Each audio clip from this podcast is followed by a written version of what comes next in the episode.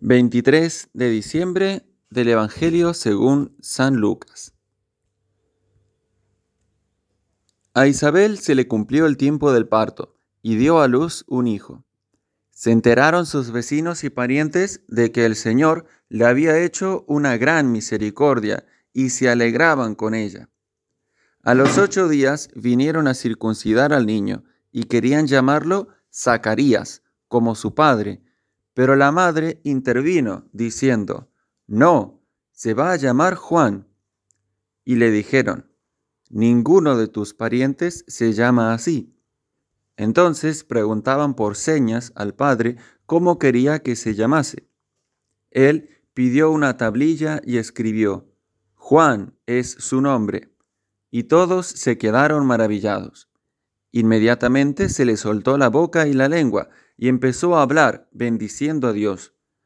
Los vecinos, sobrecogidos, se comentaban todos estos hechos por toda la montaña de Judea.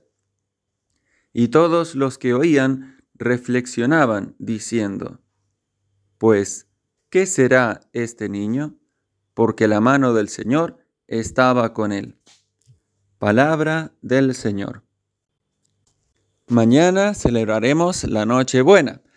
Y es importante entonces en este día y en el transcurso del día de mañana disponer muy bien el corazón para que esta Navidad sea de mucho fruto espiritual, para que Jesús nazca y se complazca de estar en nuestro corazón.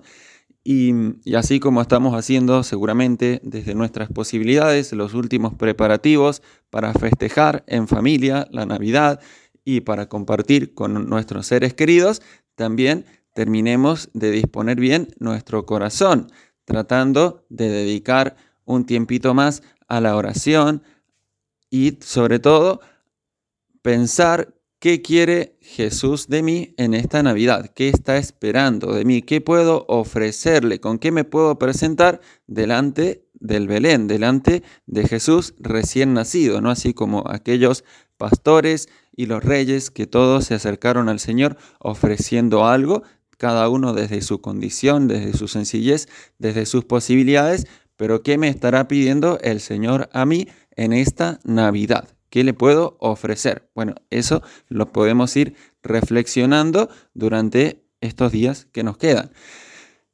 Y el Evangelio de hoy nos habla acerca de la circuncisión de Juan, de ese evento religioso y cultural que implicaba la pertenencia al pueblo de Israel. Mediante la circuncisión el recién nacido quedaba incorporado al pueblo de Israel con todos sus derechos y obligaciones.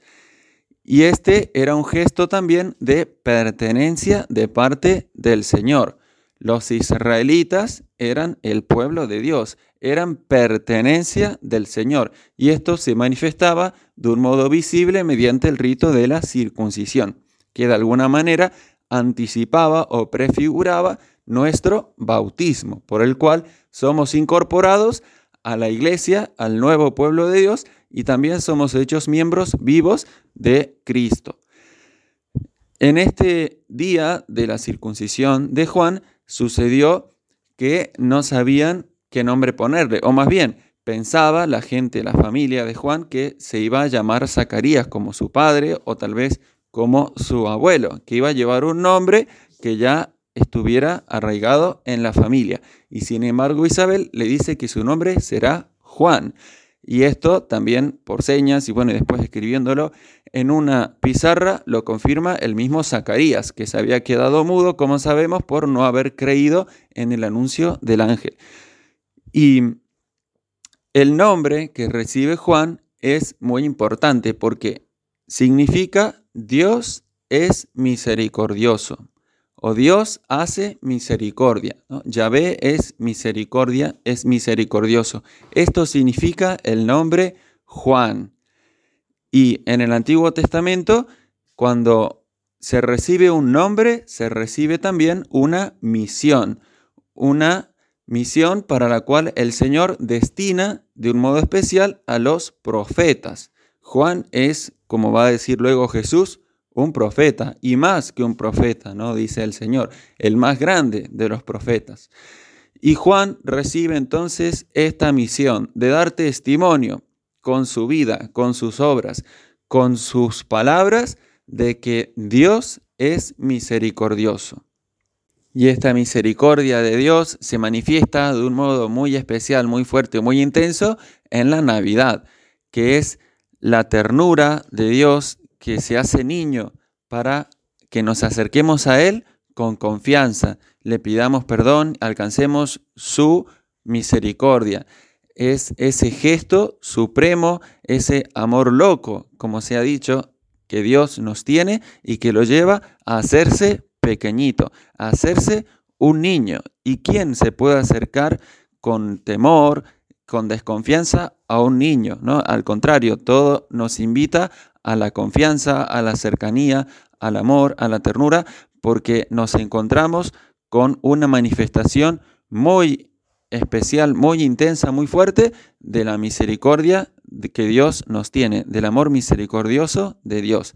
Entonces, dispongámonos para celebrar esta Navidad así, acerquémonos con confianza al Señor y también aprovechemos en estos días para hacer una buena confesión, que eso siempre nos sirve para experimentar nuevamente la misericordia y el amor que Dios nos tiene.